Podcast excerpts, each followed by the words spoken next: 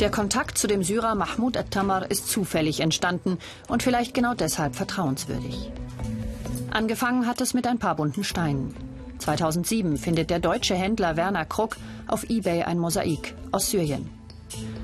Vier Monate später trifft er in Kafranbal den Ingenieur Mahmoud al-Tamar.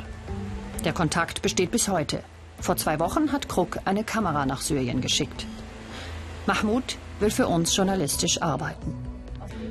Wir drehen einen Beispielfilm, damit er sieht, wie wir die Bilder haben wollen. Mahmoud filmt sich selbst. Leider im Dunkeln, schreibt er, wegen Stromausfall. Er erzählt vom Alltag in Kafranbel, von seinen Kindern und Verwandten.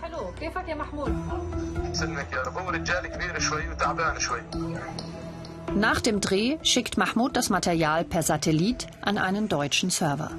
Langwierig und kostspielig, aber es funktioniert.